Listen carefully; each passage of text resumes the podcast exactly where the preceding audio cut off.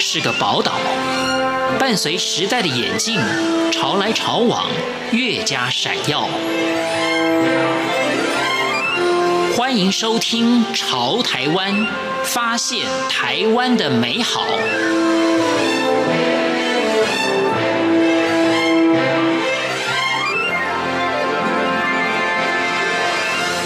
听众朋友您好，欢迎您收听《潮台湾》，我是文心。在台湾有许多地方的地名念起来真的很有趣，甚至藏有深刻的地理跟文化的意义。像是客家文化，就是台湾多元社会的特色之一。位在南台湾的六堆，更是知名的客家聚落。不过呢，六堆其实并不是官方的地名哦。也就是说，在地图上啊，并没有哪个地方就叫做六堆。这是为什么呢？在今天《潮台湾》节目中就要告诉你。在二零一九年开始的《潮台湾》节目将跟国语日报合作，每个月一次，跟大家一起来探索台湾地名身世之谜。让我们由地名好好的来认识台湾吧。听众朋友，大家好，我是国语日报专栏《台湾地名身世之谜》记者李世兴。清朝康熙二十五年到二十六年，也就是一六八六年到一六八七年的时候，开始大规模的开发屏东平原。许多在广东嘉应州各县的客家人纷纷的移民到了台湾。本来想在台南府治附近开垦，可是当时那里大多已经被闽南人所占据了。后来得知，在下淡水溪，也就是高屏溪的东岸流域，还有一大片还没有被开发的草原，于是就移居到了那里。客家新人们同心协力的开垦，终于建立了一个客家族群的聚落。他们在这片土地上，不畏惧烈日当空，胼手胝足的辛苦的耕耘着。到了康熙六十年，也就是一七二一年的时候，屏东平原就已经有十三大庄和六十四个小庄的客家庄了。全台湾目前有许多客家文化的发展重点区，大概可以分成北、东、南三个地方。那其中位于南部的六堆聚落是最著名的地方。那大家要注意的是，六堆并不是一个地点，它不是单指某一个地方叫做六堆，其实它是指一个范围。它是从高雄市的美浓区往南延伸到屏东县的佳东乡这一片广泛的区域，都可以叫做六堆。那六堆这个名字是怎么来的呢？它的来源最早是指以前的下淡水溪，也就是现在的高屏溪这个流域以东。它联合了当时客家有十三大庄，还有六十四个小庄组成的自卫组织，这个叫做堆，也就是六堆。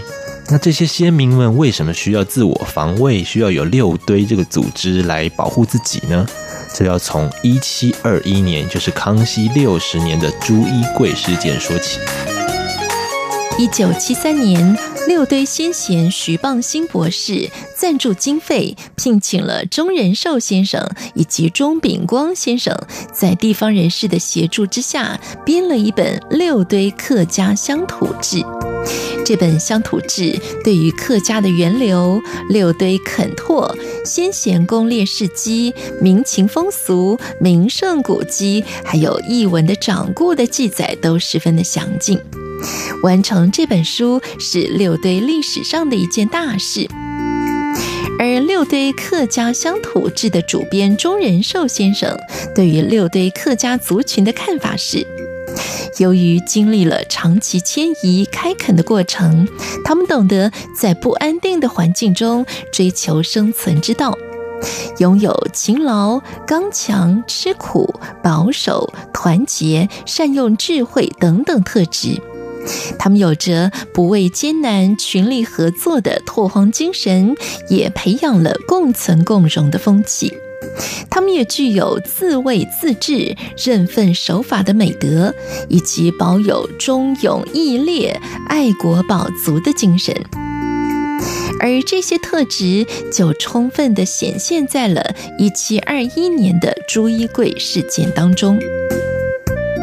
朱一贵事件是一一起忠告失败的反清抗争啊！当时一六八三年的时候，台湾处于清朝的管理，那已经有长达两百多年的时间，台湾人都被清朝人所压迫，那大家不服气。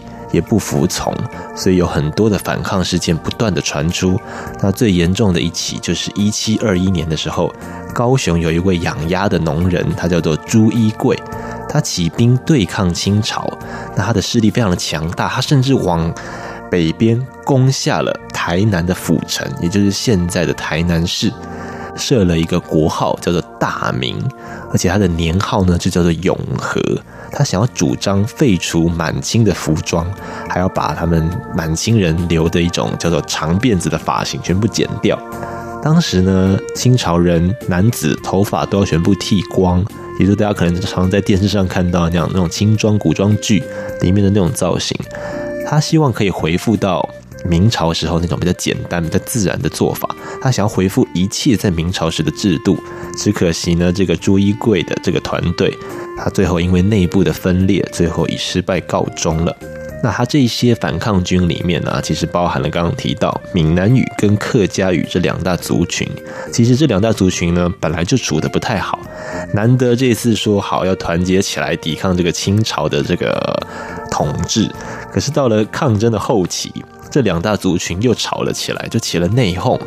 那客家人甚至还反过来去倒戈的去帮助清朝，想要把这次的反抗活动给平定下来。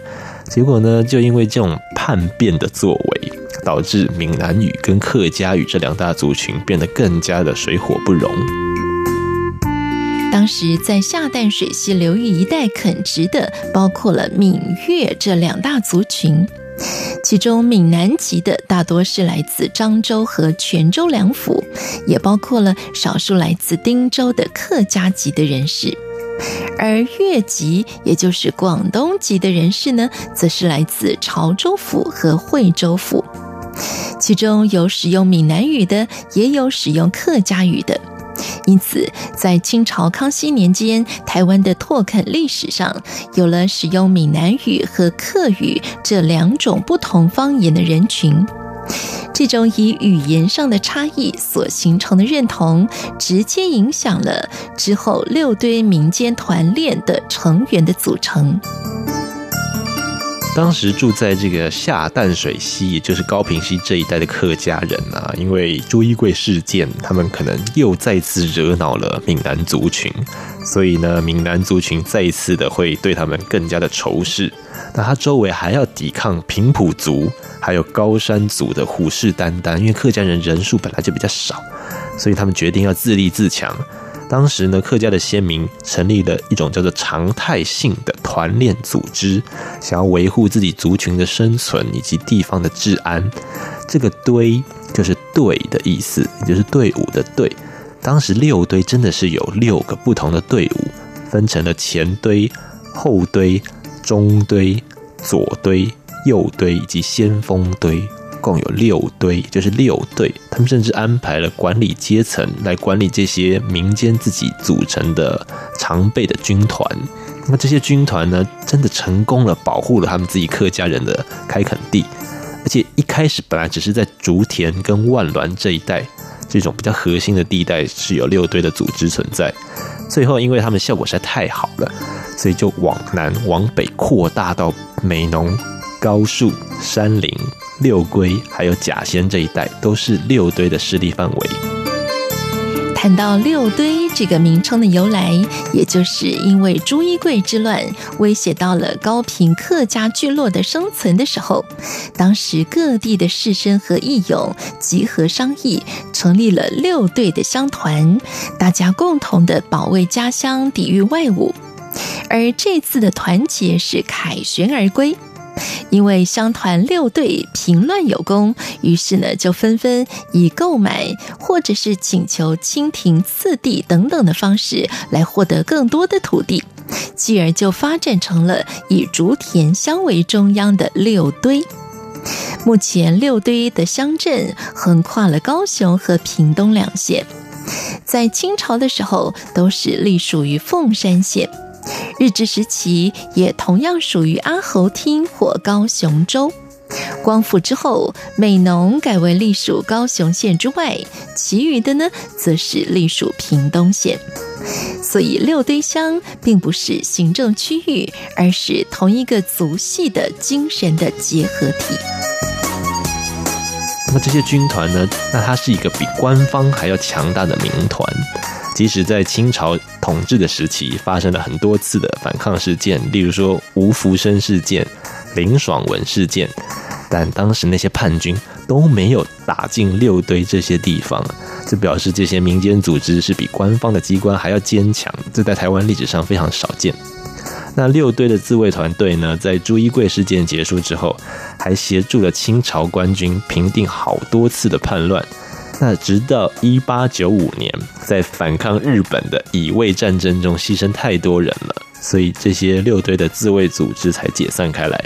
那尽管是这样子，那六堆其实已经深植人心，就是他即使已经离开了江湖，但江湖上还流传着六堆的传说。它甚至已经变成了客家人的代名词，变成是一个客家族群的概念性的统称。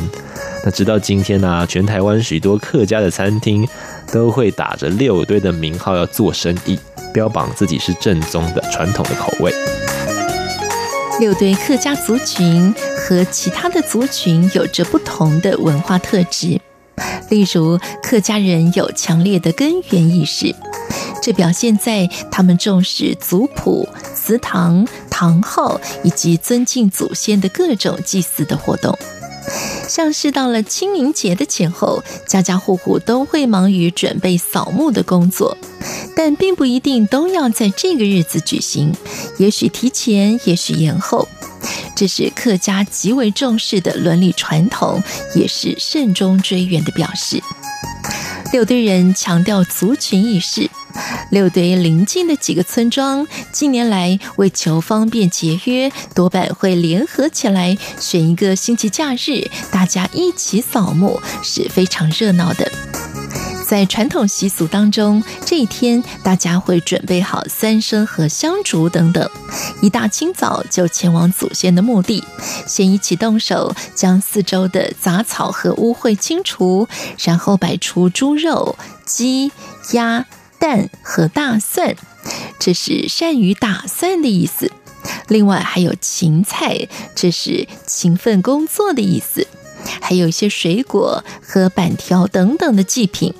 奉香、敬酒、敬茶，酒过三巡之后，焚烧银纸，燃放鞭炮，这整个祭祀的仪式就此完毕。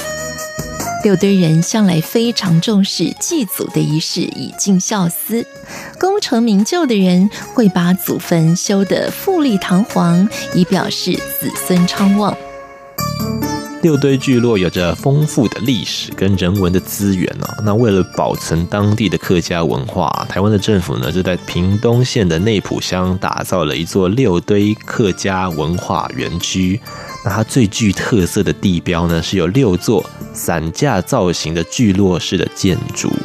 那为什么是伞架呢？因为大家可能对客家人的印象就是美浓的油纸伞，大家可以想象美浓的花布配上美浓的油纸伞，就是大家对客家最明显、最最清楚的一个象征。除了这个之外，园区里面还有许多传统的客家房舍。田园的景观，还有种满了植物的植生墙，还有喷水池跟展示区，那大家可以在这些不同的空间里面探索，透过游戏的方式体验客家文化的意涵。